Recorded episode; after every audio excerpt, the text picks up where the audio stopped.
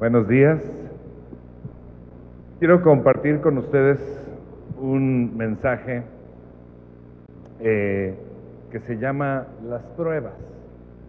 Y yo creo que esto es algo que nos atañe a todos, que nos toca a todos, porque pues yo pienso que todos estamos o hemos pasado por prueba. Díganme si alguien que está aquí no ha pasado por una prueba en su vida. Levante su mano el que no ha pasado nunca, una persona, nada más una. Y, no es de aquí. este, claro que todos hemos pasado por pruebas, múltiples pruebas a lo largo de nuestra vida, hemos pasado o estamos pasando, y sería conveniente entender este asunto porque estamos viviendo una vida cristiana, ¿no? Y desde niños pasamos por pruebas. Yo me recuerdo muy bien que cuando estaba en la escuela, desde la primaria hasta la maestría, pasando por secundaria, preparatoria, la universidad, había tres cosas que claramente no me gustaban y que nunca me gustaron en mi vida estudiantil. No me gustaban estas tres cosas para nada. ¿Y sabe cuáles eran? No me gustaban las clases, no me gustaban las pruebas y no me gustaba la escuela. La verdad, lo único que me gustaba eran los recesos y el relajo con los cuates, la convivencia. ¿Para qué les digo que no? Sí, sí, no era yo muy amante, digamos, de la escuela y menos de los exámenes. Por eso en los cursos bíblicos logos decidí que no habría pruebas, no habría exámenes, medida que ha sido súper aplaudida por todos los que están participando ahí, ¿verdad? Y dale un aplauso al Señor porque trajo esa medida de sabiduría. Pero a pesar de todo fui un buen estudiante. Eh, en toda mi vida estudiantil solamente reprobé una materia, física. Y esta materia se me hace a mí algo así como chino antiguo, subterráneo. O sea, no le entendía absolutamente nada y sigo sin entenderle. Me dice el maestro, a ver, joven Cupido, ¿qué nos dice la segunda ley de la termodinámica? Y pues yo me quedaba como Godínez, ¿no? Ahí en el Chavo del Ocho, ¿sabes qué me está hablando, no? Este, le decía, segunda ley, que no sería bueno primero ver la primera? Digo, para ir en orden, ¿no? Este, y, pues no, este, me decía, a ver, ¿qué es termodinámica? Termodinámica, y empiezas a pensar a toda velocidad sin tener la menor idea de qué cosa es, ¿no? Y empiezas a elucubrar teorías, pero en segundos, en fracciones de segundos, ¿no? Termo, termo, pues caliente. Dinámica, pues que anda para todos lados. Uno que anda para todos lados caliente. No, se oye muy feo. No, este, termo como mi termo, que conserva la temperatura. Dinámica, pues será que ande girito, ¿no? Girito. Este, conservación girita, no, tampoco se oye muy científico. Y no tienes idea de qué contestar, esa es la verdad, ¿no? Y la verdad es que las pruebas eran lo que menos me gustaba. Cuando el maestro te anunciaba con una sonrisa sádica que el próximo martes habría examen, comenzaba un verdadero viacrucis. Emocionalmente se manifestaba en ti la tormenta perfecta, terror, angustia y desesperación. El maestro cual miembro del partido nazi de la Inquisición, se deleitaba en tu sufrimiento. A mí eso me, me parecía, ¿no? Y este sufrimiento se prolongaba hasta que recibías tu calificación. Nada más me da escalofríos recordar esos tiempos de exámenes. Pero ahora que lo pienso, la vida es igual que el tiempo en la escuela. Es un tiempo lleno de pruebas. Y con esto surgen varias preguntas. ¿De dónde vienen las pruebas? ¿Con qué propósito Dios las permite? ¿Cómo se pueden superar? Y la más importante de todas, ¿por qué no ganan los vaqueros de Dallas? Bueno, esta última no tengo la respuesta y no viene para nada al caso, pero trataré de contestar las otras para que nosotros sepamos las temporadas que estamos viviendo, por qué las estamos viviendo, cómo vivirlas. Primero le tengo que hacer una gran diferencia. Todas las personas del planeta enfrentan pruebas, todas, creyentes o no creyentes, todas las personas, mexicanas, americanas, francesas, chinas, eh, africanas, todas las personas del planeta enfrentan pruebas. Pero hay dos tipos de personas. Los hijos de Dios y los que no son hijos de Dios. Y no son hijos de Dios simplemente porque no han reconocido a Jesucristo como su Salvador. Son criaturas de Dios, pero no son hijos de Dios. Porque la palabra dice que solamente a los que le conocieron, a los que le reconocieron como Salvador, les dio el derecho de convertirse en hijos de Dios. Entonces, estos dos tipos de personas, los cristianos, los creyentes, los hijos de Dios y los que no son hijos de Dios, enfrentamos las pruebas, pero hay muchísimas diferencias en cuanto al enfrentar las pruebas, muchas. Como el tiempo que tengo es muy breve, solamente le voy a decir algunas diferencias, pero créame que hay muchísimas diferencias. Por ejemplo, los cristianos durante la prueba tienen la protección, la fortaleza, la paz y el gozo de parte de Dios. Los otros no. ¿Me entiende? O sea, los que no se enfrentan, enfrentan sin protección, sin fortaleza, sin paz y sin gozo que Dios puede dar. Los cristianos tienen al Señor en control durante la prueba, los otros no. Los creyentes tienen al Señor de su parte en la prueba, los otros no. Los creyentes tienen pruebas que tienen propósitos buenos, los otros no. Los creyentes tienen esperanza eterna en medio de la prueba, los otros no. Había una persona que me decía que estaba muy temerosa, que, tenía unos amigos que estaban súper temerosos del COVID y les dio COVID. Porque el miedo, acuérdense que es una es, algo que, afecta aún físicamente, no afecta emocionalmente, reduce las defensas, etcétera. Y me decía, ¿usted no tiene miedo? Tengo precaución, no tengo miedo. Tengo precaución, por supuesto, soy prudente, no voy a los tacos más que cuatro o cinco veces a la semana y cosas así, ¿no? Entonces, le digo, ¿qué es lo peor que a mí me podría pasar si es que me da el COVID? ¿Qué es lo peor que me podría pasar? Pues que se muriera. Pues que me muera, me conviene. Me conviene porque voy a estar en la presencia de Dios, ya no voy a tener que soportar a los políticos, ni a los bancos, ni a nada. Voy a estar sin dolor, sin enfermedad, sin tristeza, en la presencia de Dios. Esa es mi esperanza gloriosa. Pase lo que pase, al final voy a estar con el Señor perfecto. Amén. Los otros no tienen esa esperanza. Los cristianos tienen como ganancia si esa prueba aún les costara la vida. Los otros no, los otros es una pérdida, perder la vida. Pablo decía, para mí el morir, el vivir es Cristo y el morir, ganancia. Los cristianos tienen recompensas al pasar la prueba los otros no. Así que mi hermano, hay una gran, gran, gran diferencia en las pruebas, en cómo las enfrentamos y en los resultados.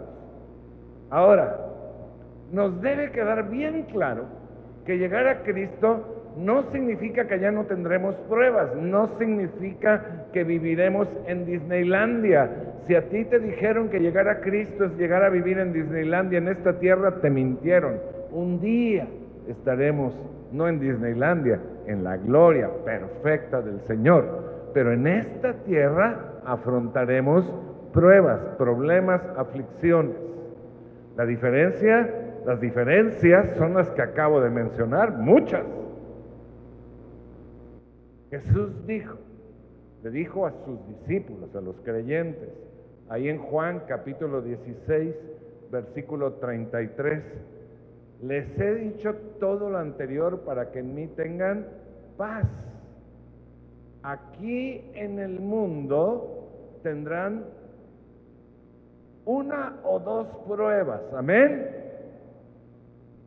¿Qué dijo Jesús? Aquí en el mundo tendrán.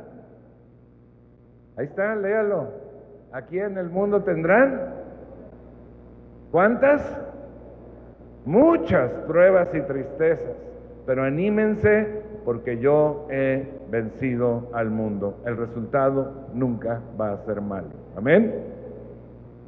El apóstol Pablo escribió, inspirado por el Espíritu Santo, perdón, el apóstol Pedro escribió inspirado por el Espíritu Santo en 1 de Pedro capítulo 4 versículo 12, dice, queridos hermanos, ¿cuántos de aquí son hermanos en Cristo de Pedro?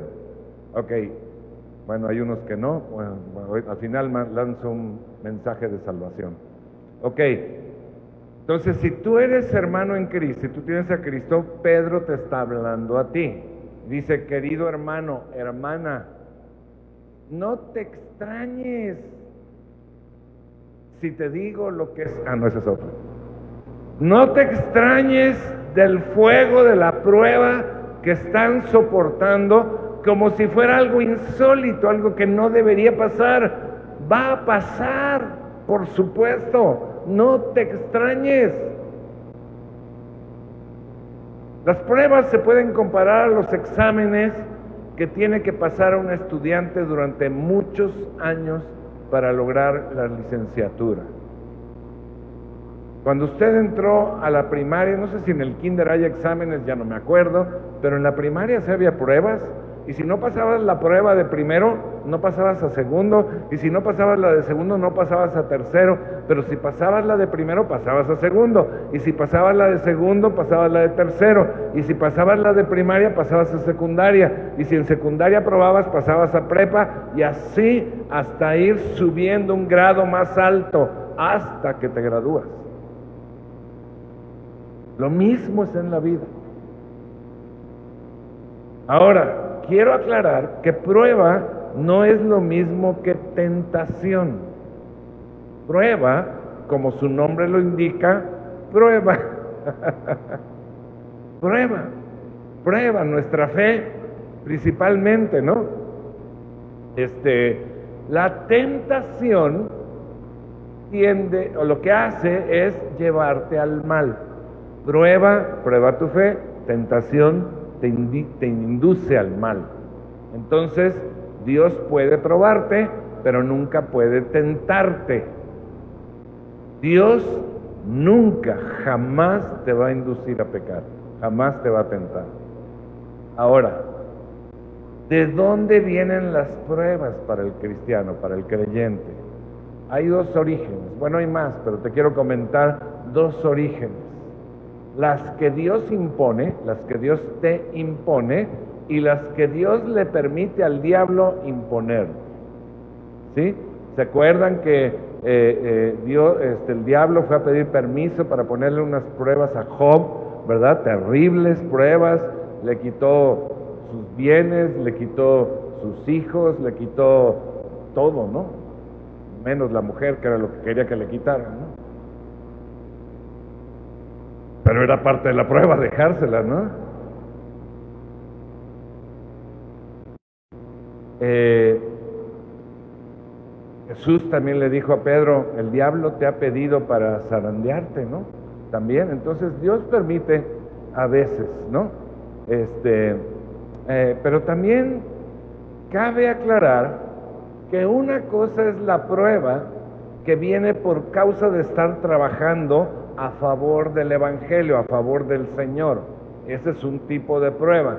Pero otra cosa es el hoyo en el que tú y yo nos metemos por imprudencia, por ignorancia, por negligencia o por pecado. Un cristiano se mete en un hoyo cuando, por ejemplo, roba, lo cachan y lo meten a la cárcel. Dices que Dios me está poniendo una prueba muy dura aquí. No, tú te la pusiste solito. O el hermano que te habla a las 3 de la mañana y puede orar por mí, pastor, porque estoy teniendo un retortijón. Pues, ¿qué pasó? ¿Qué hiciste? Pues me fui a cenar siete de suadero y siete de tripa.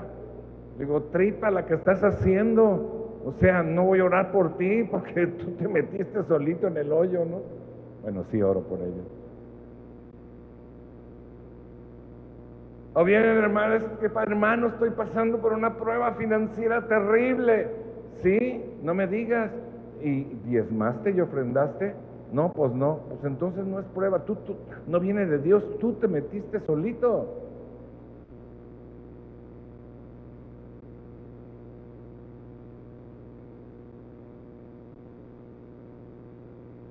O sea, cuando la persona no se acerca ni obedece a Dios, el diablo toma ventaja.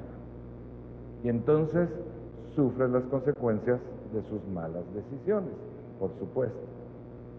Dice 1 Pedro 4:15. Lo voy a leer en la nueva versión internacional.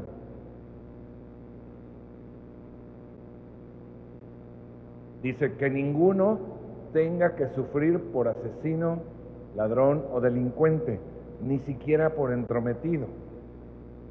Pero si alguien sufre por ser cristiano, que no se avergüence, sino que alabe a Dios por llevar el nombre de Cristo. ¿De acuerdo? Hay dos tipos, las que nos metemos solitos y las que nos metemos por causa del reino. Ahora veamos cuál es el propósito de las pruebas para el cristiano. Dios siempre tiene un propósito para las pruebas y estas vendrán de acuerdo con nuestras necesidades y de acuerdo con nuestra edad espiritual.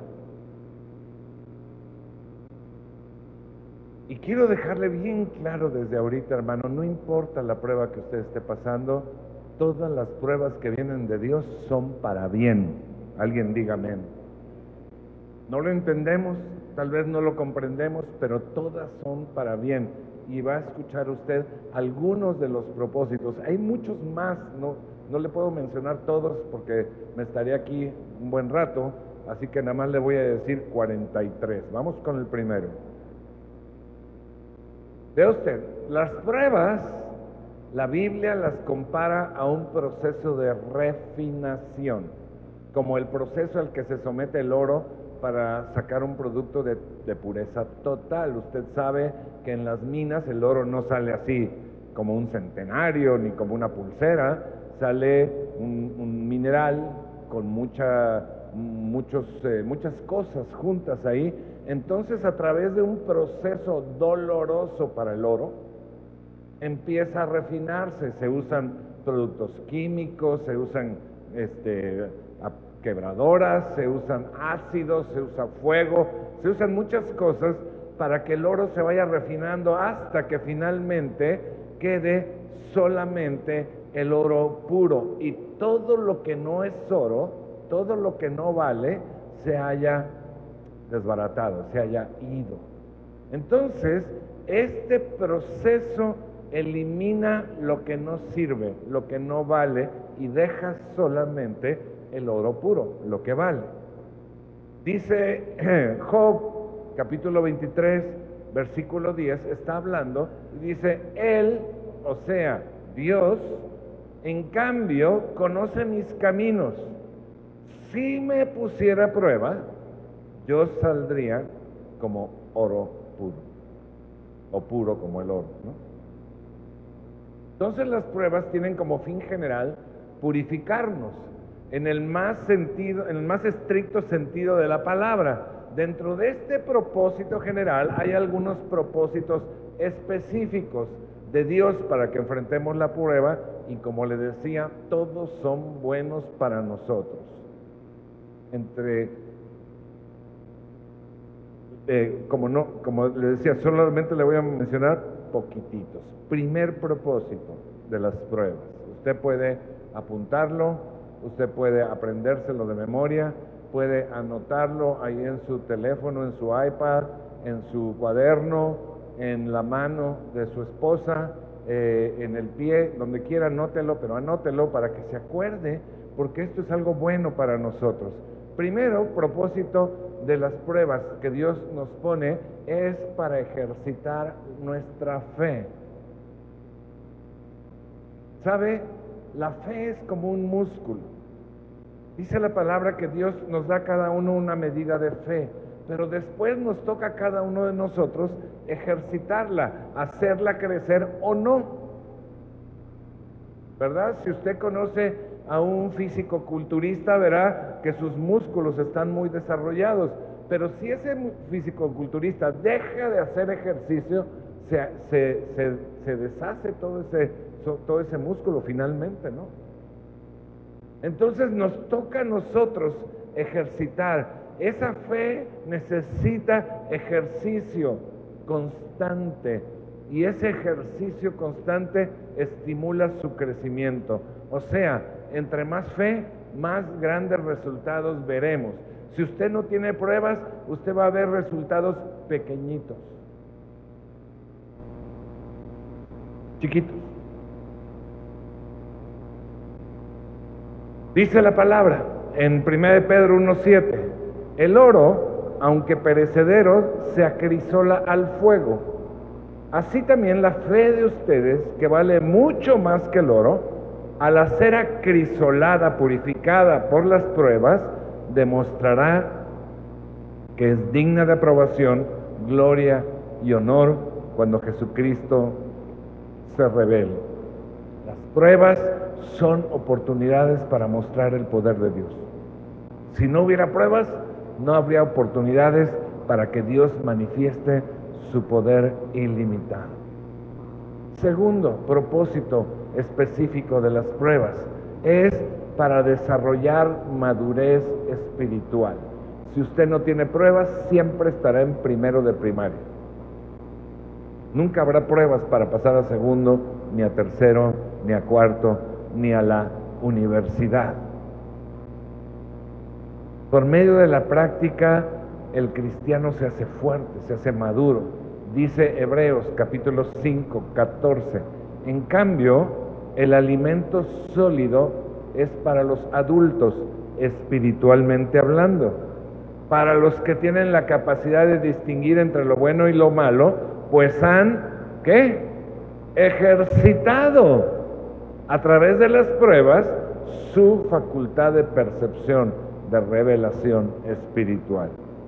Una prueba, mi hermano, va a demostrar su autenticidad, o más bien la autenticidad de usted y mía, la autenticidad de un creyente, porque en ella Dios le va a pedir que demuestre con hechos lo que usted dice que es o lo que usted dice que sabe. Como le decía, las pruebas son depende de nuestra edad espiritual, ¿verdad? A un bebé espiritual Dios no le va a poner una prueba de universidad, le va a poner una prueba de kinder. Pero si usted ya tiene 15, 20 años, pues no espere que le pongan, bueno, a lo mejor sí, una prueba de kinder, que ahorita va a ver por qué, ¿no? Si usted y yo le pedimos a Dios que nos use o que nos ponga en posiciones de, de liderazgo, su respuesta va a ser, ok, déjame probarte primero.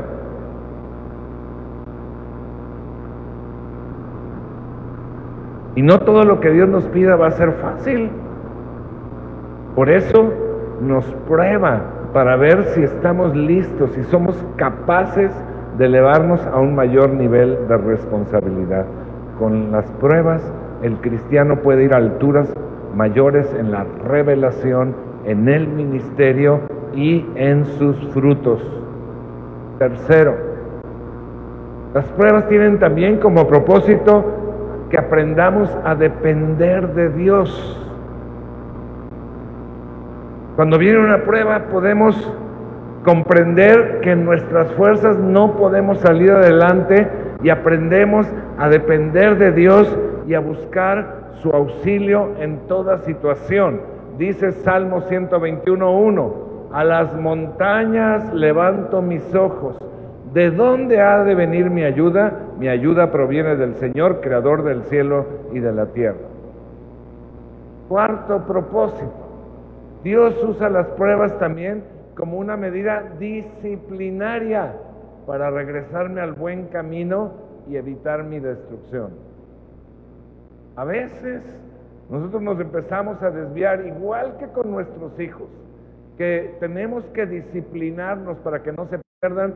Igual el Señor dice el que ama, disciplina. Y dice la palabra cierta en Hebreos 12:11. Dice la palabra, ciertamente ninguna disciplina en el momento de recibirla parece agradable, sino más bien penosa.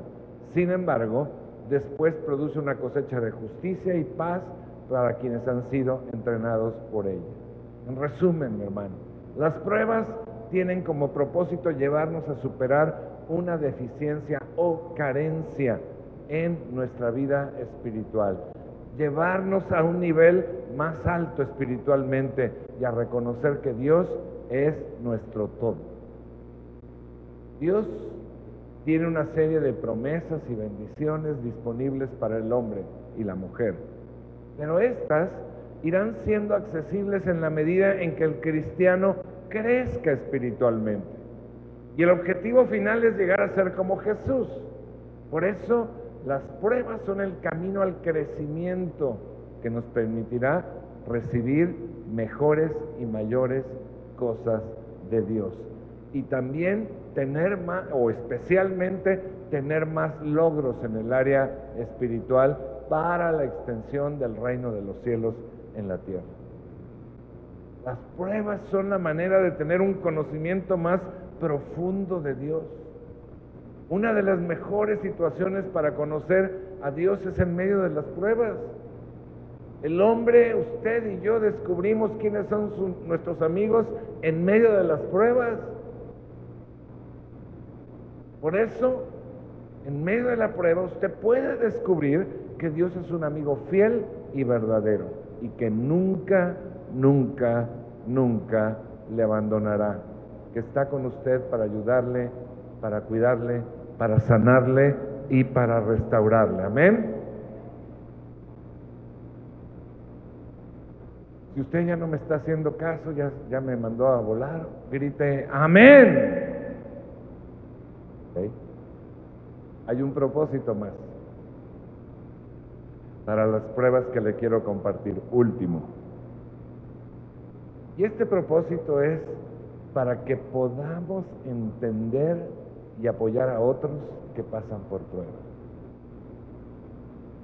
Dice 2 de Corintios 1:4, quien nos consuela en todas nuestras tribulaciones para que con el mismo consuelo que de Dios hemos recibido, también nosotros podamos consolar a todos los que sufren.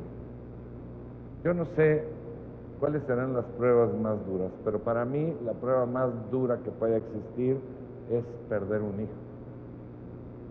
Y yo perdí un hijo a los tres años de edad, y entonces ese elemento me capacita para poder consolar a otros que están pasando o que pueden pasar por la misma situación, ¿me entiende? Yo me puedo acercar y decir, te entiendo, te entiendo perfecto. Y, mira, yo hice esto y, y, se puede hacer esto y yo, yo sé lo que estás pasando, yo te puedo consolar. En medio de las pruebas, si buscamos a Dios, no solo nos responderá, sino que también nos dará todo el consuelo que necesitemos y espera que eso mismo nosotros hagamos por otros. Usted ya pasó pruebas, pregunte quién está pasando esa prueba y consuele, apoye, ayude a esa persona. Ahora, hay cristianos que en medio de la prueba reprueban. ¿Se puede reprobar una prueba? Claro que sí. Pregúntenle al burro del salón.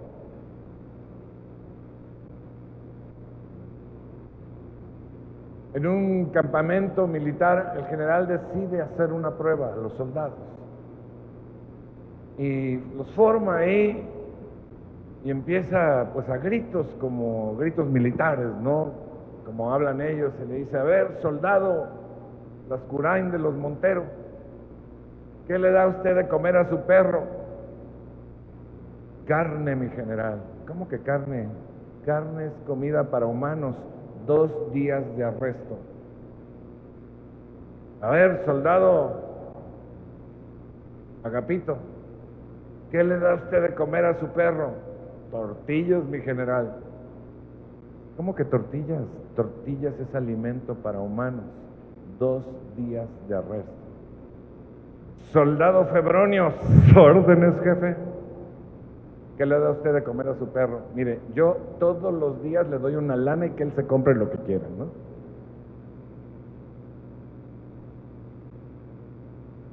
¿Sabe cuándo reprobamos pruebas? Cuando optamos por nuestras propias soluciones, soluciones incorrectas. Si la respuesta correcta A, ponemos B. Cuando optamos por enfrentarle nuestras propias fuerzas, en nuestra propia sabiduría o recurriendo a algo o a alguien más que no es Dios. Es triste ver gente que nunca logra pasar de la prueba. Y pasan años y años dando vueltas y vueltas y vueltas en el mismo grado, en la misma prueba o en el mismo nivel de prueba. Y viven en el desierto como el pueblo de Israel se echó 40 años con la mano en la cintura en la misma prueba, sin ver la tierra prometida. Y el que reprueba no solamente no avanza, sino que tiene que repetir la prueba una y otra y otra y otra vez. Así que nos conviene aprobar. Dice segunda de Timoteo capítulo 2 versículo 5, versículo 15. Dice, esfuérzate por presentarte a Dios aprobado. ¿Cómo? ¿Aprobado de qué? Pues de la prueba, ¿no?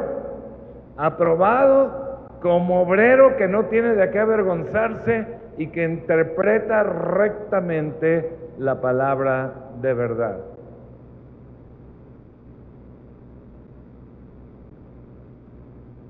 Quiero terminar con esto.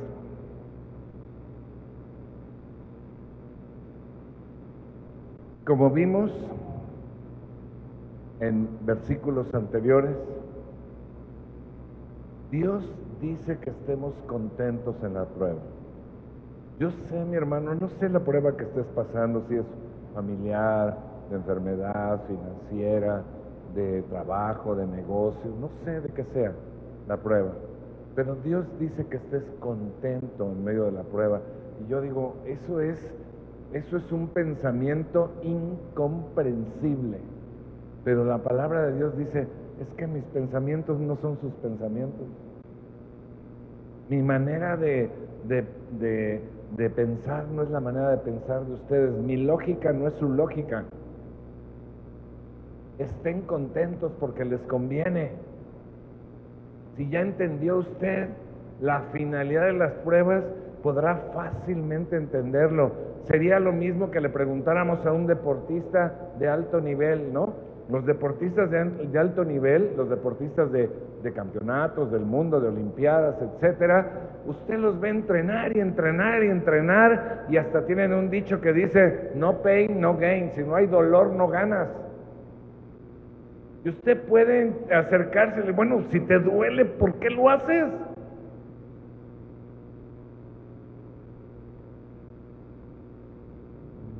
¿Sabe por qué lo hacen? porque tienen en mente el resultado, una medalla, un campeonato. ¿Por qué nosotros entramos en prueba? Porque tenemos en mente nuestro destino eterno, pero también el propósito de Dios en esta tierra. Usted y yo sabemos lo que queremos. Sabemos que lo obtendremos. Por eso pasamos por este entrenamiento voluntariamente y con gusto. Dice Romanos capítulo 5, versículo 3. También nos alegramos al enfrentar pruebas y dificultades. ¿Alguien dice amén? Pues nomás tres de ocho mil. Nos alegramos al enfrentar pruebas y dificultades. En mi carne no, pero en el espíritu sí. Mi carne no quiere pruebas, por supuesto que no quiere pruebas. Si por mí fuera, nunca hubiera ido a la escuela. Nos alegramos al enfrentar pruebas y dificultades porque sabemos que nos ayudan a, desarrollar resistencia. Otra traducción dice paciencia. Y la resistencia desarrolla firmeza de carácter. Y el carácter fortalece nuestra esperanza segura de salvación. Fíjense, la prueba desarrolla paciencia o resistencia, ¿no? Para esperar lo mejor de Dios en el tiempo de Dios. Y esa paciencia lo que hace es desarrollar nuestro carácter. ¿Cuántos batallamos con el carácter? La neta, no levante la mano. Tres señoras se la levantaron al marido. O sea, no, no lo exhiba. ¿Cuántos batallamos en un área con nuestro carácter? Bueno, la prueba, si la enfrentamos correctamente, va a desarrollar paciencia o, persistencia o resistencia y eso va a desarrollar carácter. Y el carácter lo que va a hacer es darnos una mejor vida, pero también va a fortalecer nuestra esperanza. ¿Sabe cuál es nuestra esperanza gloriosa? Cristo viene y vamos a estar con Él. Pase lo que pase en esta tierra, vamos a estar con Él en gloria con Él para siempre. Amén. No importa lo que pase hoy, mañana, pasado, no importa lo que pasen todos los años en esta tierra, al final voy a estar con Él para siempre. Eso se fortalece y en eso puedo vivir.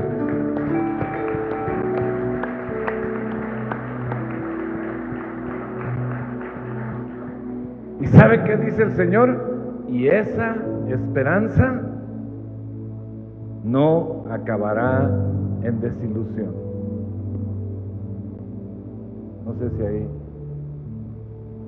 Siguiente versículo eh, dice, y esa esperanza no acabará en desilusión. ¿Escucha lo que Dios le está hablando? Esa esperanza va a suceder. Porque Dios lo dice. Pues sabemos con cuánta ternura nos ama Dios porque nos ha dado el Espíritu Santo para llenar nuestro corazón con su amor. Mi hermano, si no logramos ver las pruebas como Dios las ve, jamás podremos verlas como algo para nuestro bien. Las pruebas son nuestros aliados, no nuestros enemigos. Las pruebas son los escalones que nos permiten subir en la, en la escalera de la excelencia de Dios en la escalera del propósito de Dios para nuestras vidas. Dios tiene un propósito para cada vida, tiene un propósito general para cada creyente, pero tiene un propósito particular y específico para usted. Dios anhela que cumpla ese propósito. Dios usa las pruebas para ayudarnos a cumplir con su propósito. Por eso, mi hermano, Debemos enfrentar las pruebas sin queja,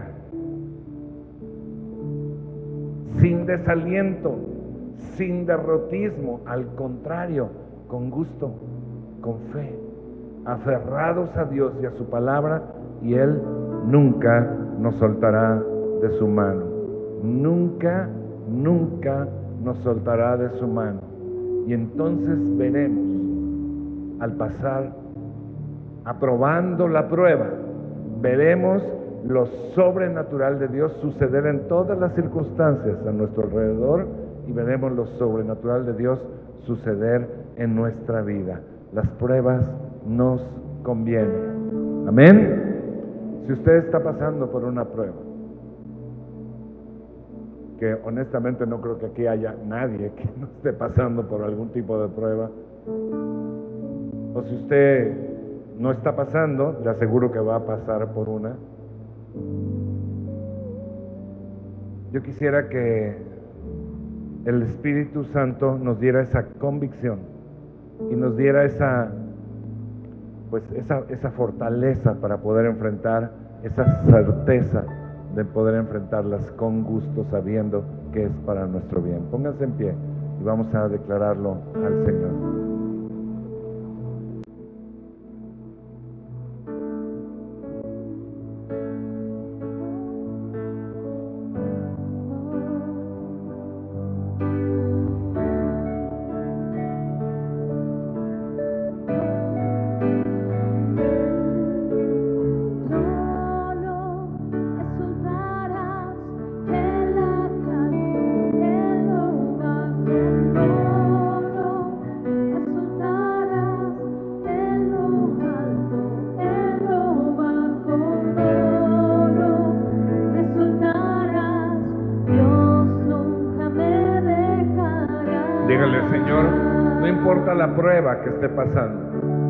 Yo ahora entiendo, Señor, que viene de ti y que es para mi beneficio. Y estoy seguro, Señor, que tú no me soltarás de tu mano. Estoy seguro que será para mi bien, para mi crecimiento.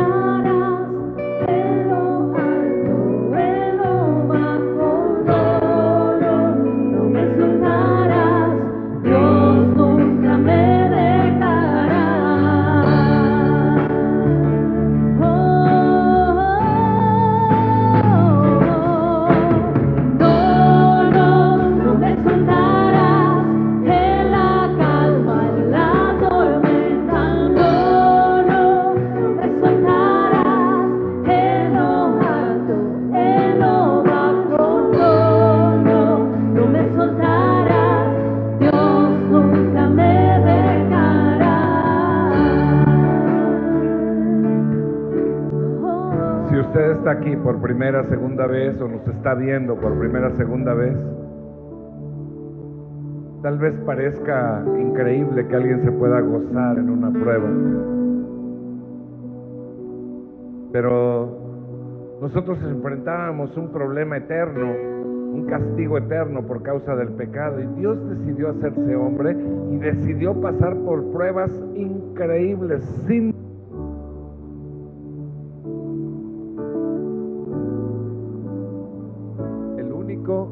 no merecía pasar por esas pruebas. ¿Y sabe por qué lo hizo? Por amor a usted y a mí.